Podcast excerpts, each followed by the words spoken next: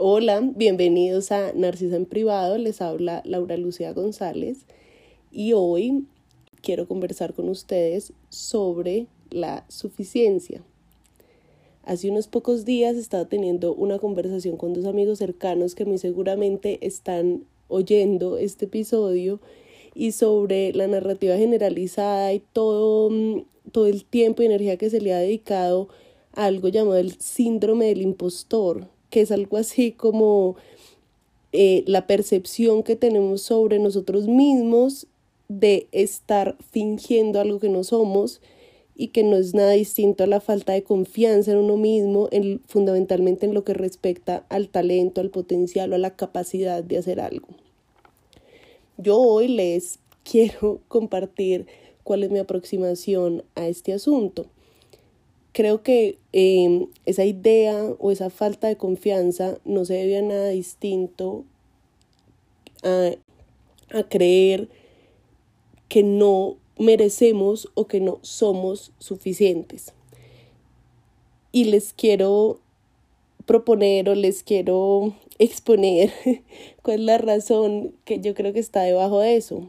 Y es, primero, un juicio respecto de nosotros mismos de suficiencia que se basa en dos cosas y es qué tanto tenemos para ofrecer, qué habilidades tenemos, qué tanta experiencia tenemos, qué tanta preparación tenemos y la segunda es la opinión que tiene el exterior sobre nosotros, que tiene mucho que ver con la comparación. Entonces les voy a contar qué pienso yo de eso sobre lo primero y es el juicio de suficiencia. Eh, la idea que les quisiera compartir hoy es que no hay una línea que separe gente suficiente de gente insuficiente.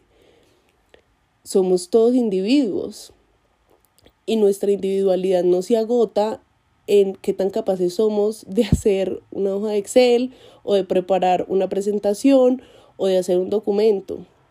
Un individuo es muchísimo más que eso creo que esa es una manera muy limitada de vernos, además, no, no de ver a los demás, de mirarnos al espejo en cuando estamos tratando de hacer una valoración, porque creo que eso anula toda nuestra experiencia como seres humanos, ¿saben? Yo creo que eh, estoy enfocando mucho el tema del trabajo, pero, pero creo que puede, puede aplicar a cualquier cosa y es tu individualidad está presente como un todo en cualquier dimensión en la que te estés desarrollando. Si estás en tu trabajo y se requiere de ti, no sé, una habilidad especial en Excel, muy seguramente eso lo podrás encontrar en YouTube o le podrás preguntar a alguien, pero tu sentido del humor, tu habilidad de conectar, tu habilidad de dirigir, de liderar y toda tu crianza, toda tu familia que está contigo, siempre en tu carácter, eso es lo que te hace más valioso. El resto, lo que enseñan en una universidad, se puede comprar. Entonces, esta idea de que somos más o menos valiosos, más o menos merecedores, porque tengamos más que ofrecer en habilidades, lo que, lo que ahora se llama habilidades rígidas, me parece muy complicado porque anula la individualidad y además alimenta un hábito un poquito peligroso y no tan saludable, creo yo, y es la comparación. Y es no soy suficiente o no soy tan bueno solo por el hecho de que hay alguien mejor que yo.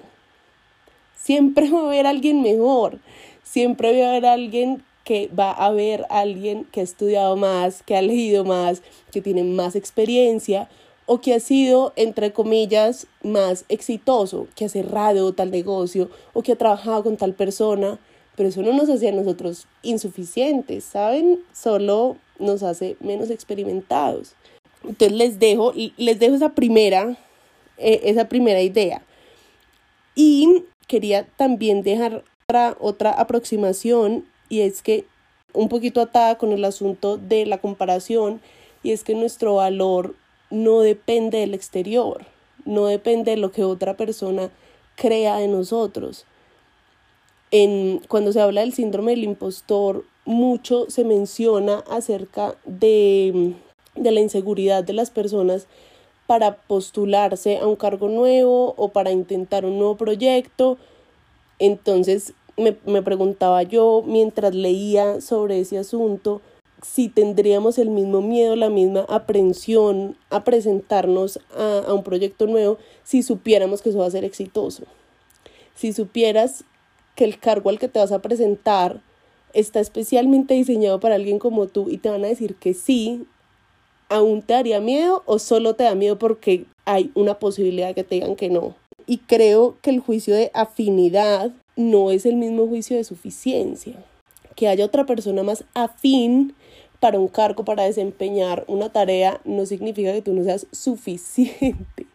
Significa que hay otra persona que puede desempeñarlo, no sé, de mejor manera. Entonces creo que hay tanto de falta de confianza en ti mismo como aversión a la evaluación, aversión al rechazo y, y un poco la incapacidad de enfrentar el juicio o el señalamiento o la opinión que otra persona tenga de nosotros. Y yo pues les quiero contar una cosita. Eh, yo nací el 3 de agosto, eso me hace nada más y nada menos que Sol en Leo, y eso me hace una persona muy proclive a vivir en el exterior. No, no geoespacialmente, ¿no? Como que mi mente habite demasiado fuera de mí. Y eso hace que la opinión que las personas tengan sobre mí y sobre mi trabajo pueda ser, pues digamos que importante para mí. Y em, pues digamos que yo advertí esto hace un par de años y me he dedicado a cómo desbaratar la influencia que tiene algo que alguien dice o cree sobre mí respecto de mi tranquilidad y mi vida. Y yo creo que la única manera de, de separarse de la importancia que tenga el exterior sobre nosotros mismos es entendiendo que nuestro valor depende de o es inherente a nuestra condición de seres humanos. No somos más o menos valiosos porque alguien del exterior lo diga consenso no es razón. Si tres o cuatro personas piensan que mi trabajo es excepcional, eso no va a hacer que mi trabajo de facto sea excepcional. Eso lo que va a implicar es que cuatro personas lo piensan y ellos entre ellos estarán de acuerdo. Lo mismo ocurriría si esa situación fuera al revés. Si tres o cuatro personas coincidieran en que mi trabajo es insuficiente, eso no haría de facto a mi trabajo insuficiente. Eso solo implicaría que ellos estarían de acuerdo sobre eso.